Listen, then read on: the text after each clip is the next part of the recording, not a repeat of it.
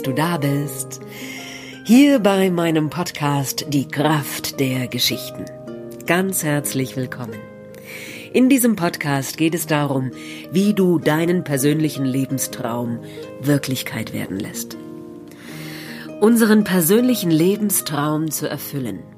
Das ist die einzige Pflicht, die wir als Menschen hier auf dieser Erde haben. Und ich mag dich einladen an das Herdfeuer deiner Seele. Kraft zu schöpfen, dich innerlich neu auszurichten und deine wahren Ziele zu fühlen, zu erkennen und zu leben. Ja, darum geht es in diesem Podcast und heute in dieser Folge ein ganz besonderes und sehr wichtiges Thema, das Thema der Mentor, die Mentorin, die Lehrer auf unserem Weg. Ist ganz wichtig, ja, wer sind unsere Begleiter, die uns helfen, unser Ziel zu erreichen? Ich wünsche dir ganz viel Freude. Ich danke dir so sehr, dass du deine Zeit mit mir teilst. Und jetzt ganz viel Freude mit dieser heutigen Folge.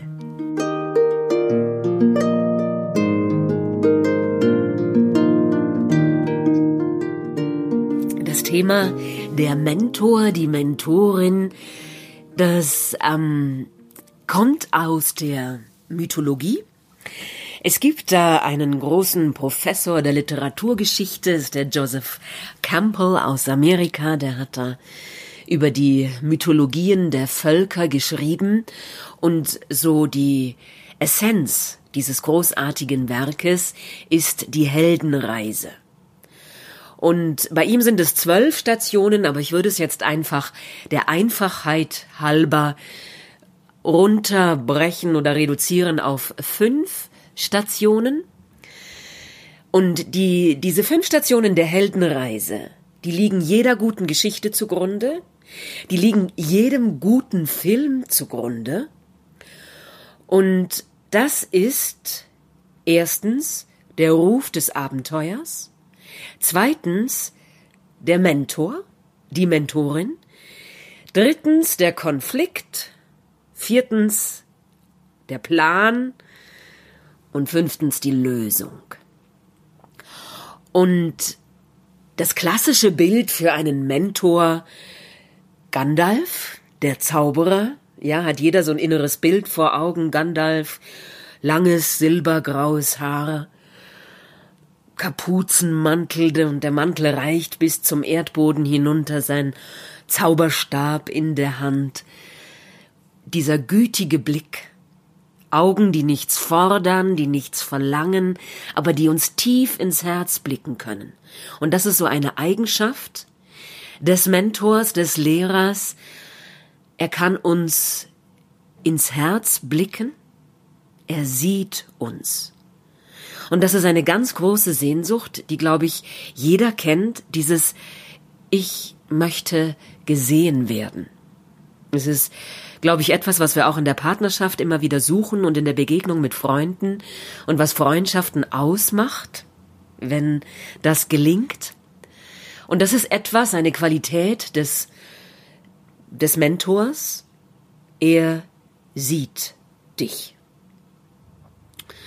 Und ich glaube, das ähm, Urbild, also das archetypische Bild noch vor dem Gandalf ist der Merlin also der weise Zauberer, der den König Artus begleitet hat und ihm Rat gegeben hat. Und der ist so von der Gestalt her ja ganz ähnlich. Silbergraues Haar, silberweißer Bart. Und, und strahlt so diese Weisheit aus, diese innere Kraft und diese innere Ruhe. Und in meiner Lieblingsgeschichte, dem Alchemisten, ist das auch ganz klassisch. Also Santiago erhält diesen Ruf des Abenteuers er hat einen wiederkehrenden Traum und er macht sich auf den Weg und dann begegnet er dem Mentor.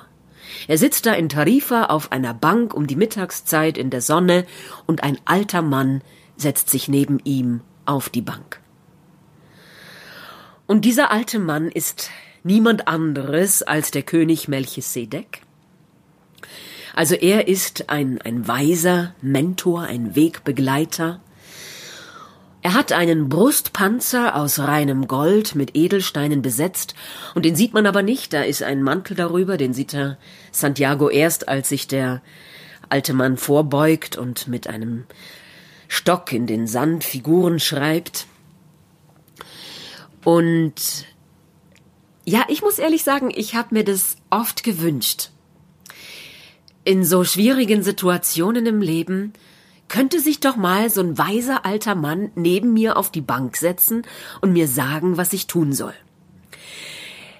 Das Wunderbare aber ist, und so ist es auch in der Szene mit Santiago und dem König Melchisedek, das, was wir dann hören, ist nicht immer bequem, ist auch meistens nicht das, was wir hören wollen, aber wir spüren, es ist die Wahrheit. Und der Santiago reicht ja diesem alten Mann das Buch, das er gerade liest, und der alte Mann blättert darin, gibt es ihm dann aber nicht wieder zurück, sondern sagt, es ist ein äußerst wichtiges Werk, aber es ist langweilig. Und es handelt von dem, wovon die meisten Bücher handeln. Von der Unfähigkeit des Menschen, sein Schicksal selbst zu bestimmen. Und dann wird sein Leben vom Schicksal gelenkt. Und das ist die größte Lüge der Welt. Und Santiago wird neugierig und betrachtet den alten Mann genauer. Denkt, er ist wie ein Araber gekleidet, aber gut, wir sind hier in Tarifa, ist nicht weit von Afrika entfernt, und versuchte dahinter zu kommen, was das für ein alter Mann ist, der da neben ihm auf der Bank sitzt.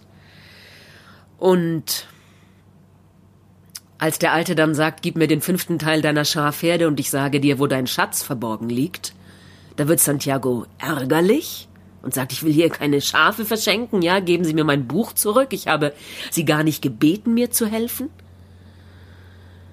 Und dann beugt sich der alte Mann vor und schreibt Santiagos Lebensgeschichte mit einem Stock in den Sand.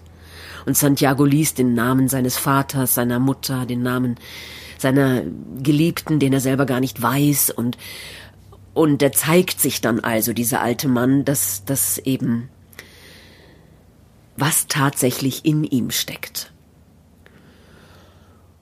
Und dann stellt nämlich Santiago diese Frage, ach, erscheinen sie immer im kritischen Moment? Weil der alte Mann zu ihm sagt, du bist deinem persönlichen Lebenstraum gefolgt, aber du bist kurz davor, aufzugeben. Und dann fragt Santiago, ach, erscheinen sie also immer im kritischen Moment und dann sagt der König Melchisedek, dieser weise alte König, der sagt dann, nicht immer in dieser Form, aber irgendwie erscheine ich. Und das ist so wunderbar und es ist so tröstlich. Denn tatsächlich, auch ich, wenn ich so denke, ach, ich wäre gerne mal so einem weisen alten König begegnet, der mir dann gesagt hat, sagen könnte, wo es lang geht, es ist tatsächlich so. Diese weisen Helfer begegnen uns. Nicht immer in der Form eines alten Königs, ja, aber in irgendeiner Form. Die Sache ist nur die, dass wir meistens nicht darauf hören. Oder dass wir es gar nicht bemerken dass es geschieht, ohne dass wir noch die geringste Notiz davon nehmen. Und es kann auch ein Schmetterling sein, der sich auf unsere Hand setzt. Es kann etwas ganz Unerwartetes sein. Ein Gewitter, das plötzlich in einer vollkommen unpassenden Situation eintritt und uns zum Stillstand zwingt. Es gibt ganz viele verschiedene Möglichkeiten, dieses weisen Meisters in unser Leben zu treten und uns darauf hinzuweisen, hallo, du verlässt gerade deinen persönlichen Lebenstraum.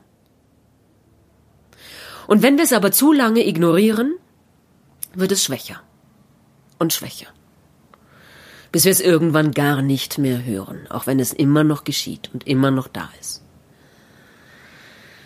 Und es klingt jetzt vielleicht alles ein bisschen spirituell, aber ich will einfach mal eine Geschichte aus meinem eigenen Leben erzählen, wo ich einem Mentor begegnet bin.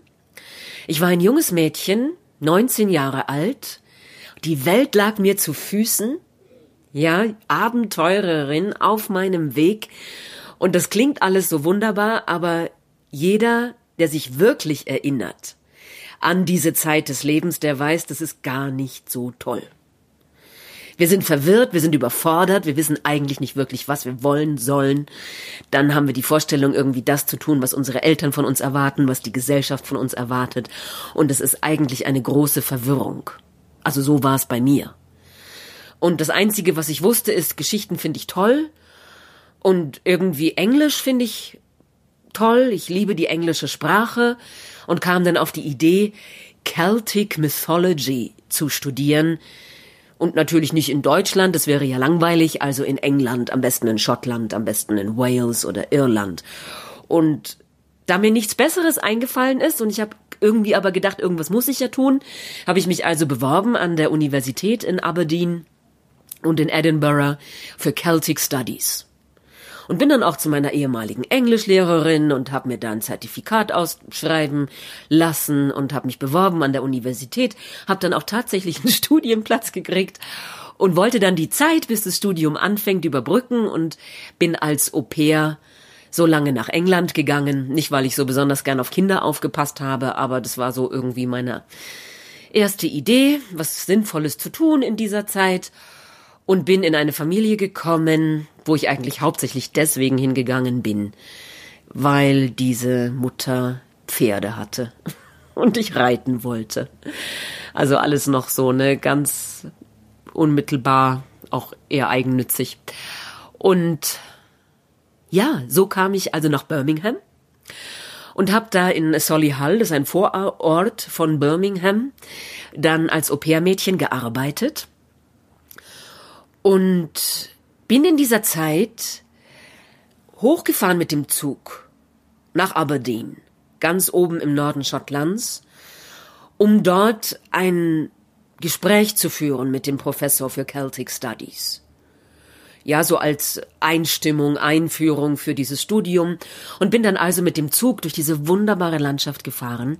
Kann ich jedem nur empfehlen, das wunderschön Lake District und dann kommt man da weiter nach Schottland. Das ist wunderschön. Die Highlands, die grünen Hügel und mit Heidekraut bewachsen und aber es ist weit. Auch von Birmingham, was ja schon eher im Norden von England liegt. Also ich war mehrere Stunden mit dem Zug unterwegs. Ich kam dann da an und bin so ein bisschen lost, verloren durch die Straßen, verregneten Straßen von Aberdeen spaziert, hatte dann dafür eine Nacht ein Zimmer im Studentenwohnheim und am nächsten Tag das Gespräch mit dem Professor und saß ihm dann gegenüber ein kleiner, etwas zerstreuter Mann mit einer runden Brille, genau so wie man sich so einen Universitätsprofessor vorstellt, und hab ihm die entscheidende Frage gestellt, was werde ich tun, wenn ich Celtic Studies studiert habe? Und er hat gelacht, hat gegrinst und hat gesagt, nothing. Und diese Wort, dieses eine Wort, das ist wie so ein Groschen gefallen in mir. Nothing. Und plötzlich habe ich gedacht, wie abgefahren ist das alles? Ich studiere hier ein Fach, was niemanden auf der Welt wirklich interessiert. Ich lerne schottisches Gälisch, was man schon in Wales nicht mehr versteht und auch in Irland nicht. Und irgendwie erschien mir das dann alles doch sehr, sehr abgefahren. Und dieses eine Wort hat bei mir dazu geführt, dass ich diesen Traum losgelassen habe. Der ist in dem Moment geplatzt, wie eine Seifenblase. Ich bin die vielen, vielen hunderte von Kilometern zurückgefahren nach Birmingham und hatte plötzlich keinen Plan mehr.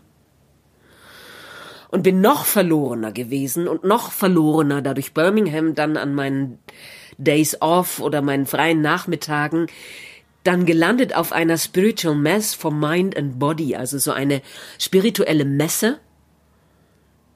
ja, wer geht dahin? Leute, die auf der Suche sind. Ich war auf der Suche, also bin ich dahin und bin da dann verloren, wie ich war, durch diese Stände gelaufen und da war ein Stand von einem Storyteller, von einem Geschichtenerzähler, von dem Geschichtenerzähler, der bis heute mein großes Vorbild ist,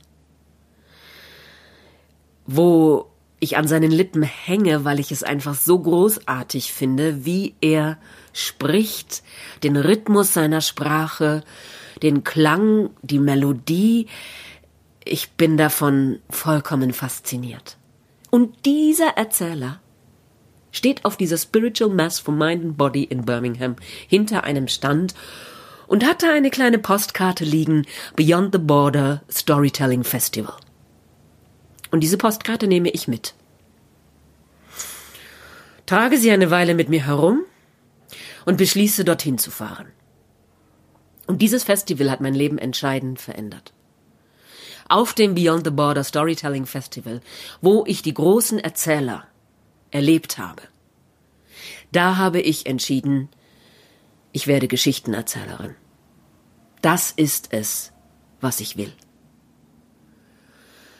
Und heute verstehe ich das auch so viel besser, weil wir brauchen eigentlich ein Umfeld von Menschen, die uns voraus sind und die schon tun, was wir ersehnen. Und als ich auf diesem Festival ankam, da in Wales, wo wirklich drei Tage lang von morgens um elf bis nachts um Mitternacht Geschichten erzählt werden und Musik gespielt wird und hunderte von Menschen dahin kommen, um das zu erleben, um ein Teil davon zu sein, war ich so überwältigt. Es war der Himmel auf Erden. Heaven on Earth. Für mich. Und ich sehe diese großen englischen Storyteller, diese großen Erzähler und begreife, das ist es, was ich will. Und da war für mich der Hugh Lupton, so heißt dieser Erzähler, mein Mentor. Und er hat witzigerweise tatsächlich silbergraues Haar schon damals gehabt und trägt es zu einem Zopf gebunden. Und ich saß dann in seiner Vorstellung. Er hat mit der Company of Storytellers, also mit noch dem Ben Haggerty ist ein ganz großer Erzähler in England und der Sally Pom Clayton haben die was erzählt, ein Programm, das hieß The Three Snake Leaves. Und ich sage es nur deshalb, weil es so erstaunlich ist. Das sind also die drei Schlangenblätter und es waren Märchen der Gebrüder Grimm. Und ich saß da in diesem Zelt auf dieser Wiese vor dem Castle. St. Donat's Castle war das Zelt aufgebaut und in dem Zelt fand die Vorstellung statt. Und die erzählen Märchen aus meiner Heimat. Hallo? Meine Märchen, ich sitze da, ich höre allerlei Rau auf Englisch von diesem großen englischen Erzähler und mir laufen die Tränen.